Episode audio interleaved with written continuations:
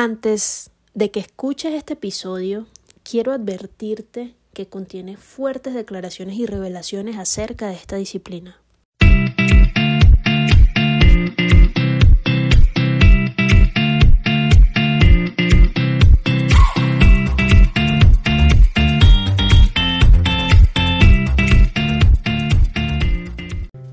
El coaching no sirve, el coaching no es confiable. Una de las tantas frases que he escuchado durante mucho tiempo de personas que sienten y tienen la potestad y capacidad profesional de realizar este tipo de juicios. Poco nos hemos informado de esta disciplina y no sé qué pasó en el mundo que de un día para otro todos somos coaches, porque me incluyo en el paquete. Muchos se autoproclaman coaches de diversas áreas, nutrición, educación, salud, finanzas, deportes, empresas, animales, religiones, entre muchas otras.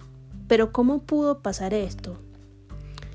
El común de las personas no tiene idea de lo que es el coaching y gracias a la libertad que nos regala el mundo digital, terminan por creer que cualquiera que ayuda a otro es un coach en algo. Cualquiera que te vende un batido se puede proclamar coach y terminamos confundiendo con asesoría, mentoría, consultoría y terapia con coaching y cada una de ellas tiene su diferencia. El término coach traducido al español significa instructor o entrenador, pero el significado original proviene de la palabra coche, y la verdad es que es fácil establecer la relación entre ambos términos. Al igual que un coche, el coach es capaz de llevar a una persona desde un lugar que ya conoce a otro totalmente desconocido, como cuando colocas el GPS en tu celular. El coche, el carro o el vehículo nos sirve para viajar, para disfrutar de ratos libres, para ir al trabajo, para conocer lugares, para incluso disfrutar de momentos de felicidad, depende de cómo tú lo uses. Básicamente un vehículo hace más fácil tu vida, porque te mantiene en movimiento, en libertad, hacia una determinada ruta que yo la puedo definir como un cambio. El coaching es un proceso metodológico que se aprende y lleva años perfeccionar. Siempre lo comparo con la medicina y hace poco hablaba con una prima y me llevó a conectarlo con el ser docente.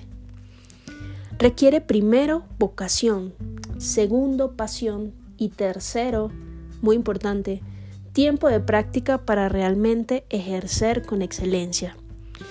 En un proceso de coaching, el coach genera preguntas poderosas muy puntuales. Trabaja con tu mente, con los significados, las creencias, las actitudes, las emociones, los comportamientos y las acciones que generas para que logres tus objetivos y te muevas a generar acciones para lo que siempre has querido, pero ha existido la ausencia de la valentía. La base del coaching ontológico, en la cual me especializo, es la ontología del lenguaje, el estudio del ser. Nuestro ser se compone de tres elementos, lenguaje, pensamiento y emociones. Y esto es básicamente el equilibrio y la coherencia que necesitamos todos en nuestra vida para ser exitosos, para cumplir sueños y objetivos. El coaching, en un inicio, se enfoca mucho en el reconocimiento de conceptos y significados que tenemos de todo lo que nos rodea, para a partir de allí enfocarnos en trabajar las distintas áreas de tu vida, motivar, construir estrategias, diseñar objetivos y concretar cambios por medios de acciones. El coaching es una sola disciplina, es un proceso metodológico que lleva años perfeccionar y hacer con excelencia pero requiere también combinarlo con otra herramienta para especializarnos en áreas profesionales, por ejemplo, finanzas, marketing, deportes, liderazgo, nutrición, salud, ventas, gerencia, emprendimiento, entre muchos. No obstante, las capacidades y alcance dependerán de la práctica y habilidades del coach en el desarrollo del proceso. Por eso tanto tipos de coaches. Pero quiero decirte algo y dejarte algo claro el día de hoy. Sea cual sea la profesión para la que se convierta con coaching, debe existir un proceso previo de entrenamiento de esta disciplina. No es una autoproclamación. El ser coach no es una descripción biográfica que colocas en tus redes sociales. No hay tipos de coaching, la metodología es una. Y quienes somos coaches de vida, negocios o empresas, utilizamos la adaptación de esta herramienta a estos espacios y sumamos habilidades para cumplir objetivos. Podemos tener también otros avales como ser facilitadores o también haber trabajado en consultoría empresarial y utilizar otras herramientas. Tengo la certeza de que el coaching transforma nuestro mundo. El mío es una prueba de ello. Tener la confianza de que puedes cambiar en ti mismo, que puedes crear lo que tu mente imagina, que puedes sentirte en paz con todo, con el otro, desde la diferencia, la aceptación de la diferencia de pensamientos y emociones, que puedes soltar la mochila de la culpa, entendiendo que tú y solo tú eres responsable de tus acciones y decisiones, no tiene precio. Quiero dejar algo claro y es que el coach no es un gurú, no es un mago ni es un dios que te va a resolver la vida. Todo depende de ti. Si no te atreves a transformar todo lo que siempre has creído, pensado y sentido, no hagas coaching. Y con esto no te estoy diciendo que cambies tu esencia o que dejes de ser tú. Solo quiero dejar claro en este podcast que si no estás dispuesto o dispuesta a enfrentarte y fluir con los cambios, no pierdas el tiempo y tampoco tu dinero haciendo coaching, porque realmente nada va a pasar. Con el exceso de optimismo en las redes sociales, los coaches hemos sido confundidos con los dioses del dale que tú puedes, con positivistas tóxicos de la vida y de este tema también te quería hablar.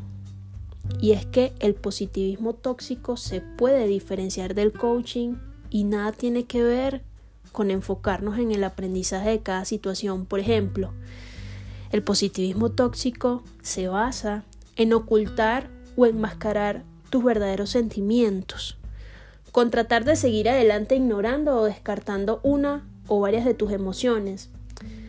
Te sientes culpable por sentir lo que sientes, minimiza las experiencias de otras personas con citas o declaraciones que te hacen sentir bien, tratar de darle otra perspectiva a todo porque esto podría ser peor en lugar de validar tu experiencia emocional.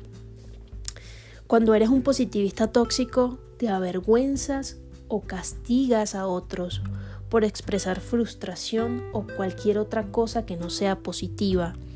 Ignoras las cosas que te molestan porque en algún momento alguien te dijo que era malo estar enojado o incluso triste. Estar motivados no tiene por qué ser algo tóxico, la motivación es algo básico en todos los seres humanos. Que unos lo desarrollamos más que otros es otra cosa. La motivación no es coaching, es solo una parte de él y de cualquier otra disciplina o profesión. No se estudia, se practica y se desarrolla en los seres humanos porque va conectado con tu pasión y propósito de vida. El coaching verdadero es mucho más que una frase de motivación. Existen coaches que dicen serlo y no lo son, sobre todo en redes sociales. Personas que desconocen la metodología y se llaman así solo porque dan entrenamiento de alguna competencia o incluso te venden un multinivel. Entonces, claro que el coaching no sirve para nada. No sirve porque te da miedo enfrentar el cambio. Porque aunque digas que quieres cambiar tu vida, la verdad es que estás cómoda donde estás. El coaching no sirve porque odio a todas las personas que siempre están motivadas. ¿Cómo eso es posible? El coaching no sirve para nada porque me reta a cambiar mis creencias limitantes. Yo sé que me limitan, pero así estoy bien. No sirve porque a pesar de que hagas mil sesiones, nada ha cambiado porque tú has decidido bloquear el aprendizaje. No sirve porque el coach no me dijo lo que yo tenía que hacer sino que me formuló preguntas incómodas que no me gusta escuchar. Los coaches no somos perfectos. Es importante también decírtelo en este podcast, porque tenemos emociones y pensamientos errados como cualquier ser humano. Los coaches también hacemos coaching. También nos enfrentamos al miedo y a las preguntas incómodas, pero sabemos que todo siempre puede ser mejor. Y tenemos claro que todo lo que sucede en nuestras vidas es producto de nosotros mismos, de nuestras elecciones, acciones y decisiones que emprendemos. La excusa de que el coaching no sirve para nada solo es una justificación que le das a tu falta de voluntad para cambiar tu forma de ser. Y algo importante, todas las personas no pueden hacer coaching. Y esto es algo que como coach, coaches debemos tener claro. Para que un proceso de coaching pueda existir, tú como coach o como cliente debes identificar primeramente la necesidad de realizar un cambio por voluntad propia. El proceso de coaching tiene un punto de partida y es cuando tú, quien quiere recibir las sesiones, ya sabe que quiere algo, que necesita algo, que quiere cambiar, pero no sabe cómo. Y es aquí donde te montas de piloto en el coche y el coach solo te acompaña a llegar a ese lugar, situación o resultado que tú elegiste tener. Un excelente coach logra cosas extraordinarias contigo como protagonista generando acuerdos profesionales que van conectados con el objetivo que tú deseas lograr. Muchas veces me han preguntado, Euge, ¿cómo llegaste al coaching? Y cada vez que me hacen esta pregunta, por mi cabeza pasa una película de acción y terror de esas en las que todo es incertidumbre hasta que conoces el final, tipo la casa de papel. El coaching llegó a mi vida por primera vez en el año 2015, una época personal donde me sentía totalmente perdida a nivel sentimental, donde incluso me enfrentaba al que dirán por ser gay. Y este proceso duró unos meses, aproximadamente seis, y significó un renacer totalmente personal, una liberación de culpa, de miedos y de creencias. La segunda vez que incluso para mí ha sido la más difícil que me ha pasado, ocurrió a raíz de la migración. Dejar mi país por factores y situaciones ajenas a mi voluntad fue muy difícil. En el 2017 me fui a la ciudad de Bogotá con una maleta llena de expectativas, miedo, incertidumbre y la sensación de fracaso que me dominaba por completo por haber abandonado mi emprendimiento, mi familia y mi vida en Venezuela.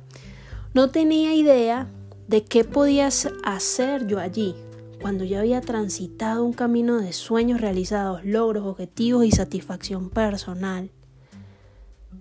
Llegar a un lugar desconocido, donde no sabes ni dónde buscar empleo, fue difícil.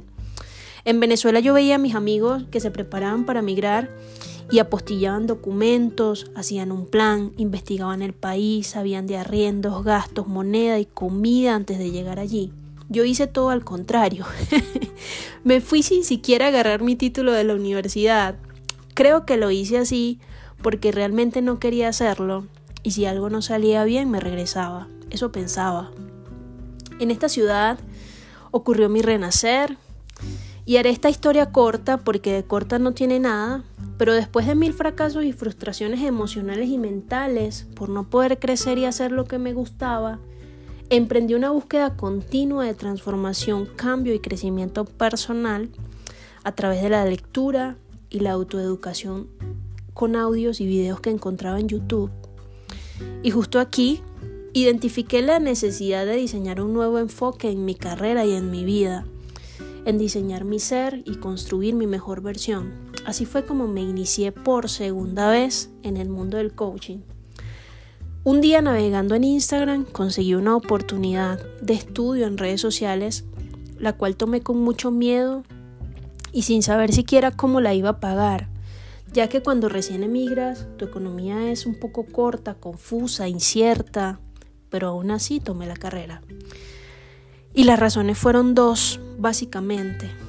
Crecer, sanar y fortalecerme de forma muy personal y también darle un giro a mi carrera profesional.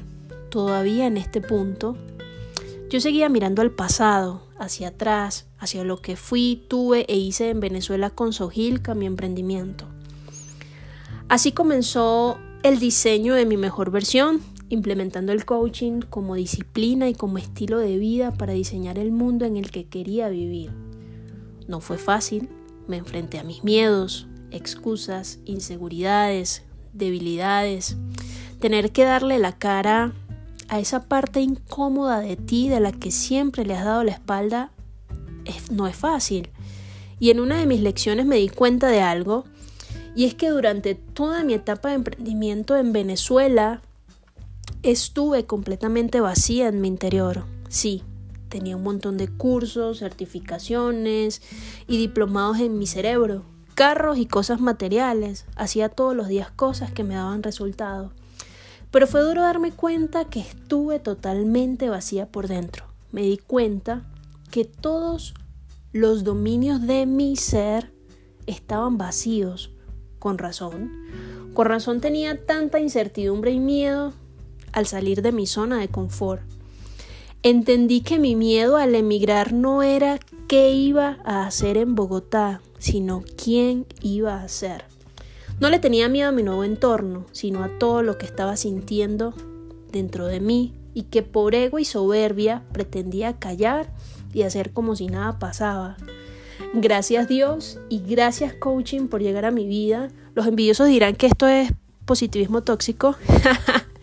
Pero no olvides que tu historia de crecimiento personal no tiene que ser igual a la mía.